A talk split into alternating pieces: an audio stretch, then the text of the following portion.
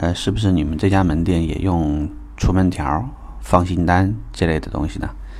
呃，有很多地方用，啊，销售顾问呢有的时候不太理解，就在想，用这东西多麻烦，没必要吧？还真的有必要，因为这个对我而言是一个真人真事。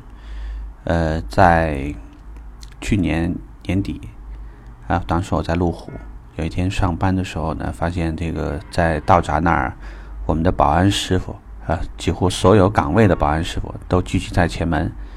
然后把一个小伙子拦在门口，还有一台路虎车。那时间比较早，大概可能只有九点不到。后来没多长时间呢，这幺二零就来了，就把那人就逮走了。大概什么情况呢？就是大早有的时候会有一些客户图方便，直接开车呢到售后的我们的洗车位去洗车，但是为了图方便。很多人车的钥匙放在车上面，因为也方便，洗车师傅及时可以把你的车退出来洗别人的车。有些钻空子的人呢，就直接守在旁边，然后一下趁大家没注意上车开了车就跑，啊，还好把他抓住了，因为当时也是一台揽胜运动版，呃，含上完牌的话，应该也是一台一百三十多万的车。在这里要跟大家说的意思就是说。放行条，这个这个出门单其实更多的是为了掌控风险，因为客户来，尤其是本品牌车辆，我们并不是所有车辆都建议一定做放这个出门条，因为工作量有点大，大家也没有办法区分。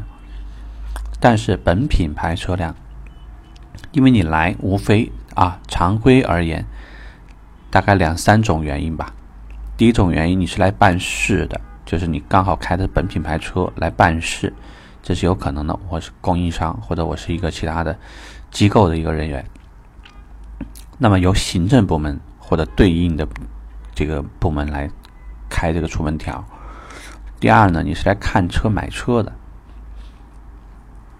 那么由销售部给你开出门条，因为我确实明确你是这么来的，我给你开这个也合理。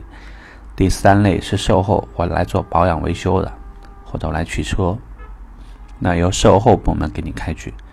这样做其实就是明确这台车来有有一个记录，或者说有一个清晰的东西。走呢，对于财产的风险的管控也有保障，你不会有一些莫名其妙不知来由的人就把车开跑了。现在马上就到年底，所以呢，希望各家店。这个对于风险的管控呢，多一些意识，谁都不想在年前出一些没有必要的麻烦。而且年前确实也有很多这个，嗯，叫什么不务正业的人，他每天瞄着你有没有管理的风险，可能会在某一个地方钻个空子什么的。所以希望大家对这个事儿呢多一点了解，多一点理解，这样呢在执行当中就不会容易出问题了。OK，今天周一。祝你好心情，拜拜。